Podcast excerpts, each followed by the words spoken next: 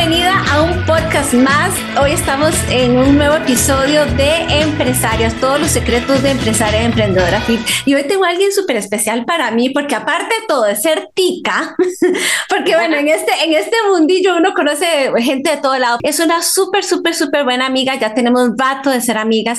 Paula, hola, ¿cómo estás? Paula Cuña. Ella es copywriter y es coach en ventas. Y bueno, ¿Para qué te voy a decir cómo, cómo presentártela si Paula ha sido como mi salvavidas? Yo creo que uno tiene que tener como esas amigas, ¿verdad? Eh, porque uno siempre tiene que el médico de cabecera, que el dentista, que el ginecólogo, ya son como gente de confianza muy específicos a los que vos le pones tu cuerpito, en verdad, en confianza, o al peluquero, no sé. Y en este proceso de empresaria y de, y de emprendedora, uno tiene, siempre tiene estas amigas que esta es buenísima para las ventas esta es buenísima para tech, esta, entonces uno siempre tiene esta, este grupo de amigas en donde uno va consultando y Paula ha sido para mí el salvavidas porque bueno, ya les voy a contar. Ustedes ya saben que yo soy súper desorganizada, me estoy, me estoy organizando, pero, pero he tenido que llevar un proceso. Entonces, Paulita, bienvenida, me encanta tenerte en este podcast. Contanos, contanos. Eh, primero, eh, yo sé que vos eh, al principio tuviste una empresa familiar, ¿verdad? Entonces contanos todo este proceso de pasar de una empresa familiar física, grande y todo, al mundo en línea. O sea, porque es una cosa completamente diferente. Entonces, contanos un poco, porfa. Bueno, vamos a ver, yo tengo ya, eh, para ponerles un poquito en contexto, ¿verdad? Nosotras, nosotras nos hablamos cuando estamos un poco histéricas porque las ventas no van. ¿qué, podemos tratar? ¿Qué podemos hacer? ¿Verdad? Este, ese es el tema. Yo tengo 20 años de experiencia en ventas. Mm, de hecho, yo empecé en ventas, yo soy arquitecta de profesión eh, y cuando me gradué, mi papá tenía un negocio de materiales eléctricos para la construcción y me ofreció un puesto en ventas en el área de iluminación donde se ocupaba conocimiento en diseño. Y recuerdo muy bien que muchos de mis compañeros de la universidad decían que como había pasado yo tantos años en la universidad para salir a vender. y a mi papá le había pasado lo mismo porque él era ingeniero electricista. Y yo les dije, en la vida usted necesita saber vender. Eso es algo que todos deberíamos saber hacer. Eh, como sabemos lavarnos los dientes, como sabemos este, cocinar, como sabemos, tenemos que saber vender. Es una profesión o es un, un, un arte que se ha visto como, como muy, de, tal vez como muy degradado porque la gente lo asocia un poco como tener que convencer, tener que em, yo rebajarme, ¿verdad? A, pedirle a la gente y eso no. Así que suplicar, casi que suplicar y, inclusive perseguir a la gente a veces, ¿verdad? Ahora sí, no te voy a mentir que los primeros días en ese escritorio, cuando yo empecé a vender, yo me puse a llorar. porque... Eh, Pecadito. Cuando estás en ventas, tenés que saber lidiar con las objeciones y con el rechazo. Va el rechazo. mucha gente y estamos alambrados para buscar aprobación. Eh, nuestra mente está diseñada para buscar aprobación. Y si hay algo que te tiene que ser resiliente es aprender a vender, porque vas a recibir muchos nos. Y eso es perfectamente normal. Pero al principio uno no lo ve así. Entonces, ¿cuál es la trampa? Recibo mis primeros nos y digo, no sirvo para esto y lo tiro por la ventana y ahí me quedé. En el caso mío, yo no tenía escapatoria. La empresa era una empresa familiar. Entonces, no, yo no podía decirle que no a mi familia. me tocó aguantar. y gracias a Dios que lo hice porque mi papá falleció unos cuantos años después, unos pocos años después por esclerosis lateral amiotrófica y a mi hermano y a mí nos tocó asumir el negocio junto con el socio de mi papá. Fue un camino largo, complicado, este, en un mercado sumamente agresivo, muy masculino, donde se trabaja mucho en venta directa, el sector construcción no suele ser el más dulce en el trato, este, y es muy agresivo. Eh, y bueno, pues hace, ya vamos para siete años que vendimos la empresa, en un momento coyuntural en el que como familia teníamos que tomar decisiones de qué queríamos, para dónde queríamos ir. Yo no me veía en el largo plazo eh, en eso, ¿verdad? Yo siempre he tenido una vena creativa que para mí ha sido muy importante y siempre me ha gustado escribir. Em, en ese momento cuando lo vendí no tenía muy claro qué quería hacer, pero por cosas de la vida, este, caí en un curso en Estados Unidos de Marie Forleo, de, que se llama B-School, que probablemente muchos de ustedes han escuchado, y aprendí sobre el negocio digital. Y ya con un poquito de espuela en la parte de negocios, yo dije, oh por Dios, los costos son casi cero, la inversión inicial es casi cero, no es cero, pero es baja. La escalabilidad es increíble, o sea, es muy fácil de escalar y lo que te permite crecer. Yo vi ahí en el negocio en línea, vi una gran oportunidad, pero no sabía ni tenía la menor idea. O sea, el, curso que, que llevé era como muy básico, ¿verdad? Una generalidad excelente como para entender el entorno, entender de qué se trata, qué son las, digamos, los componentes básicos de un negocio en línea. Pero cuando empezás a implementar empezás a toparte las piedritas en el camino. Claro, claro. Te dicen, ay, solo vas posteando en, en, redes sociales y te vas dando cuenta que postear en redes sociales con los algoritmos que cambian y el entorno que es muy, muy volátil en el mundo de los negocios en línea cambia de seis meses para acá, tres meses para acá y otra cosa, es muy, muy cambiante. Tenés que tener una capacidad de adaptarte y tenés que tener una resiliencia que no, yo, bueno, ya la había construido en el otro negocio, pero pero sí tengo que admitir que fue un romper este paradigmas. Zona de confort, sí, la zona de confort al máximo. Yo me sentí y todavía a veces me siento con un nivel de em, incertidumbre que di porque yo venía de un negocio completamente diferente, las B2B, B2B es ventas de negocio a negocio. Y vos venías de ese mundo también. También. Este, y Mundo corporativo y venta, ventas cara a cara. Aunque, aunque la nuestra era una empresa familiar, sí éramos distribuidores de corporaciones, entonces sí era un ambiente similar y nuestros clientes eran corporativos. Entonces, eh, por ese lado, digamos, yo ya conocía el, el teje y maneje de un emprendimiento y yo ya sabía lo que era manejar eso, digamos, esa incertidumbre, pero no conocía el manejo de un cliente al que no puedo... Mm, no puedes ver exactamente. eso te iba a preguntar, porque, pucha, entonces en el negocio de tus papás, bueno, tu papá, vos aprendiste a negociar, adquiriste tal vez habilidades de ventas, ¿verdad? Que, que uno va haciendo callo, ¿verdad? Uno va haciendo callo con eso, no, si vas haciendo la estrategia, pero pucha, cuando, cuando nos volvemos al lado digital, eso que dijiste es súper importante, ¿verdad? Porque entonces uno empieza, uno acostumbrado a vender de, de frente a, una persona. Cara a cara. Ajá, y de repente, ay, que esperas que con un post vender, que esperas que con un webinar, que esperas que con un live o un anuncio en Facebook, ¿verdad? Entonces, o sea, Mae, yo me acuerdo que nosotros empezamos, ¿verdad? Y hemos, bueno, eh, de hecho, Pablo y yo hemos tenido varios proyectos en, en, conjunto eh, y siempre, siempre una de las, de las cosas es ayudarle a las emprendedoras a, este camino más fácil, hacer ese camino más fácil. Y yo me acuerdo que al principio estábamos las dos como, ¿y entonces qué posteas? ¿Y entonces qué, cómo haces? Y yo me acuerdo que yo te invitaba a mi webinar y vos me invitabas a tus lives y, ay, qué cosa. Contame entonces cómo fue ese proceso para vos, porque yo ya les contaré el mío, pero contanos cómo fue ese proceso? Ya, em, lo que te enseñan de marketing digital afuera em, está hecho para venderte el marketing digital. Entonces tenés que tener mucho cuidado. Ya cuando uno sabe y se ha movido en el marketing, no voy a decir nombres, pero hay influencers, ¿verdad? Que van a salir y te van a enseñar los números de cómo ellos están vendiendo y te van a decir esto y lo otro. Esas son estrategias de persuasión y, y quien trabaja conmigo yo se las enseño es una realidad sesgada, es decir, yo no te estoy mintiendo, pero tampoco te estoy diciendo la verdad completa. Y la verdad completa es que cuando vos tenés un negocio que vende, vender, ¿verdad? Obviamente es como yo te digo, tengo un negocio que, de marketing digital que te enseña cómo hacer marketing digital y, y, hacer cómo hacer dinero. ¿Y cómo creciste? ¿Y cómo hiciste dinero? Diciéndole a la gente cómo hacer dinero. Me explico, es una paradoja, ¿verdad? Sí, claro. una paradoja. Entonces hay que tener mucho cuidado de quién escuchas y a quién escuchas porque en, al fin y al cabo la teoría de los negocios y cómo funcionan los negocios es lo mismo. Eso es, hay un core, un conocimiento básico que uno tiene que tener y que no puedes evitar y que he escuchado a muchas emprendedoras decir es que yo no sirvo para eso, es que eso no me gusta, es que si querés hacer cacao ocupas el chocolate, no puedes, o sea, no lo puedes evitar, hay que ponerse el traje de adulto, ¿verdad? Y hacerle frente y aprender.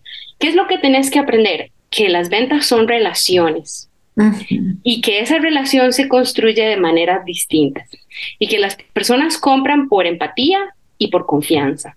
Eso no va a cambiar. Eso no lo cambian los algoritmos, eso no lo cambian los influencers, eso no lo cambian hoy es YouTube, pasa mañana es TikTok, dentro de cinco años, quién sabe qué va a hacer. Pero eso no cambia. El core de tu negocio y de tus ventas tiene que estar en crear esa relación. Cuando yo trabajaba, y lo que a mí me costó fue entender eso, porque yo me dejé llevar por todas estas mieles, ¿verdad? De recetas que te dicen, haga tres posts a la semana, haga lives, no, ahora haga reels, no, ahora baile el tango en TikTok, no. Exacto. ¿verdad? Exacto, yo me negaba a bailar, yo decía, no, eso no. y, y terminas haciendo cosas que van en contra de tu naturaleza porque es el trend y a fin de cuentas no le agrega ningún valor a tu cliente. Entonces volvemos a lo básico. Cuando yo dije, ok, vuelvo a lo básico, eh, incluso bajé mi, mi, ritmo en redes sociales y, y tengo clientes. Absolutamente, lo bajaste absolutamente. Sí, completamente. Ninguna de mis clientes está en, en el mercado de la hispana, están todos en, en habla en inglés. Bueno, yo sí estoy aquí. Yo soy tu cliente y vos sí estás aquí. Vos y, otro, y otra más. Pero digamos que moví mi mercadeo hacia ese, o sea, moví mi, marketing hacia ese sector por otra historia. Es un tema personal, no tiene nada que ver con que sea mejor uno o el otro, es una cuestión de preferencia personal. Este, lo que sí hay que hacer es tener claro cuál es el core de tu negocio y entender que las ventas pueden venir de muchos lados, pueden venir de muchos lados. Vos puedes empezar a mensajear a la gente por Instagram, vos puedes utilizar el Messenger, vos puedes hacer videos en YouTube, vos puedes, o sea, hay muchas formas de matar pulgas. Lo importante es saber cómo matar las pulgas. Súper cierto. De hecho, esto me recuerda una cosa que yo leí de, de mm, Robert Kiyosaki, que uno tiene que tener siete fuentes de ingresos. En ese momento, cuando yo lo leí, yo lo asocié, obviamente, bienes raíces, que tu trabajo, que un negocio en línea, que, ¿verdad? Cosas así, pero también se aplica para esto. O sea, tus ingresos no solamente va a venir de redes sociales, también puede venir eh, que se ves una venta en WhatsApp, puede venir que se ves una venta en, en con un reel súper exitoso o pues con un libro o con un libro o pura recomendación o, eh, o sea de hecho mi negocio ha crecido muchísimo por mis mismas alumnas que me recomiendan es, lo mejor la, la, la, publicidad boca a boca es la mejor y la más barata el nivel de empatía y el nivel de confianza en una claro no solamente hay empatía y confianza para vos yo confío y siento empática con mi amiga que confía en vos entonces por relación, yo confío en De una vez, claro. ¿Verdad? Ese es el mejor, es el más fácil. Y vos podés diseñar una estrategia alrededor de la recomendación y podés decidir que así vas a crecer. Eso es una forma de hacerlo. Cuando yo me despegué de toda esta información, hay cosas valiosas, por ahí aprendí Facebook Ads y por ahí aprendí YouTube Ads y por ahí aprendí otras cosas. O sea, todos estos cursos tienen información valiosa, pero si no sabes el core de por qué estás haciéndolo, te puedes abrumar haciendo más de la cuenta sin ver resultados. Y eso es peligrosísimo porque entonces no solo no vas a poder generar el ingreso que ocupas para sostenerte, sino que además vas a terminar drenada y probablemente te artes. Y te Totalmente. A mí me pasó un par de veces en este camino en el que fui y busqué un trabajo. Sí. No puedo, no puedo. O sea, ocupo el ingreso de la estabilidad para ver qué hago. ¿Verdad? Sí. Y no está mal, no está mal, no, no hay caminos, de, el éxito no es en línea recta, pero piénsenlo así, cuando yo entendí que las ventas, bueno, siempre lo había sabido, pero cuando entendí cómo crear una relación con mis clientes con herramientas en línea, fue que cambió mi perspectiva de cómo hacer el marketing. Yo tengo un sistema que se dije, llamo el método escala, ¿verdad? Que es que primero tenés que ser consistente y tenés que crear hábitos, ¿verdad? El, las ventas y el marketing es un hábito. Entonces vos tenés que crear igual que como vos enseñás con el fitness. exacto, eso iba a decir, es que todo se relaciona. Buscamos la gratificación instantánea, que es lo que la mayoría de las veces el cerebro quiere, eh, no vas a vender ni vas a hacer marketing. Eh, te vas a encerrar en otros quehaceres que tienen que ver tu negocio, porque lo bonito es el, lo que vos vendes. si vos haces repostería, lo que te gusta es cocinar. Si vos sos coach, lo que te gusta es coachar. Si vos sos mentira, que te gusta ponerte a, hacer ventas. Sin embargo, es parte, igual que la contabilidad y las finanzas, es parte inevitable de tener un negocio. Y vos podés no hacerlo una, algo abrumador, sino convertirlo en un hábito, o sea, en algo que haces sin pensar. ya estás acostumbrado y lo haces constantemente y no te preocupa. Ya no hay resistencia porque ya sabes a lo que vas. A una de mis clientas yo le decía, en ventas no tienes que preocuparte por los resultados, tienes que preocuparte por estar presente. O sea, por decir, aquí estoy, hoy lo hice, un día más, cheque. Los resultados vienen de esa constancia, porque estadísticamente, y en redes sociales es todavía peor, en ventas directas alrededor de un 10% de las personas son las que te van a comprar. De 90, de, de 100, 10 te dicen, 90 te dicen que no, 10 te compran. Si sos muy buena, si sos súper buena, y eso está estadísticamente estudiado, 30% te dicen que sí y 70% te dicen que no. O sea, hay muchos no. Muchos, no. Muchos, muchos, muchos no. Ajá. En redes sociales eso es muchísimo más. Sí. Entonces estamos hablando que una buena tasa de conversión es de un 1%. Y no de un 1% de los clientes que tenés. No. No. Un funnel de ventas. Vos vas a tener una gente que te ve. De esa gente que te ve, solo un 1,5%, un 5% va a interactuar con tu contenido. Eso son la, es el engagement, ¿verdad? Ese es el click-through rate, que en un anuncio de Facebook o de Instagram, es la gente que vio el anuncio y le dio clic. Eso es un nivel de compromiso bajísimo con tu marca, pero es un nivel de O sea, de 1010, pongámoslo así. Sí, correcto. De mil personas que vieron tu publicidad, 10 interactuaron. Ahora, yo quiero que ustedes se imaginen que ustedes están en el cuarto de un hotel, uno de esos bailes de graduación gigantescos de colegio, ¿verdad? Donde hay un montón de papás y muchachos y vos hablaste con las 10 personas que están a, tu alrededor y no te enteraste. Algo así es. Algo así. Y después de esos 10, probablemente uno, uno. o medio Hombre. Cierto. Sí, qué frustrante es, Pau, ¿verdad? Cuando uno, cuando uno no interioriza eso al principio, es muy frustrante porque uno obviamente necesita el dinero, pero uno no sabe de estos números. Al menos a mí, hasta que llegué donde vos, me explicaron toda esta estadística. Porque déjenme decirles algo, chicas. Yo, cuando, cuando yo encontré a Pau, yo estaba, si ahora estoy desordenada, imagínense hace como, no sé, como cinco años. Resulta que yo tengo varios, varios programas, entonces yo vendía todo a todo lado y a todo el mundo. Entonces Paula me, me ordenó y me dijo, ok, tenemos que encontrar un orden. ¿Cuál es el, el programa, tu programa estrella? ¿Cuál es tu gancho? Si vos no tenés eso claro, no sabes ni siquiera cómo va a ser tu embudo. Y entonces me empezó a, a dar como esta estrategia. Paula es buenísima para justamente para eso, para ordenarte la cabeza y darte la estrategia en el camino, ¿verdad? En el, en el episodio pasado estuvimos hablando de planeación, de cómo planear tus metas, de cómo planear todo lo que tienes, tu agenda, para que siempre tengas el tiempo y lograr tus metas conforme vayas haciendo eh, tu agenda. Pero una vez que tenés tus metas y una vez que tenés la agenda hecha, hay una pequeña parte que no la podemos dejar por fuera, que es la estrategia. ¿Cómo carajos hago que estas cositas que yo voy a hacer día a día realmente sean efectivas? Porque yo, yo puedo hacer tres cositas día a día, pero que sean efectivas tampoco, ¿verdad? Entonces, esa parte nos cuesta mucho entenderla al principio. Y ese porcentaje de, conversión que nos estabas contando, es muy, muy, muy importante tenerlo siempre en cuenta porque uno espera, ay, voy a poner un post y por qué no tengo likes, voy a hacer un webinar y por qué si se registraron 1500, por qué solo llegaron 100 y de esos 100, porque solo dos me compraron, es que no está funcionando mi webinar, es que soy muy mala, es que mi producto no sirve, es que un montón de cosas, ¿verdad? Porque esto es un juego de números, ¿verdad? Esta, esta estadística. ¿Cómo hacemos para que dentro de ese porcentaje, porque la gente ve mi, mi post, pero para que ese 10% tome acción o interactúe, tiene que haber algo un gatillo, algo que lo, que lo hizo, que lo enganchó y dijo, ay, yo quiero saber más de esto. Ese es el copywriting, ¿cierto? Correcto. Entonces, ¿qué es el copywriting?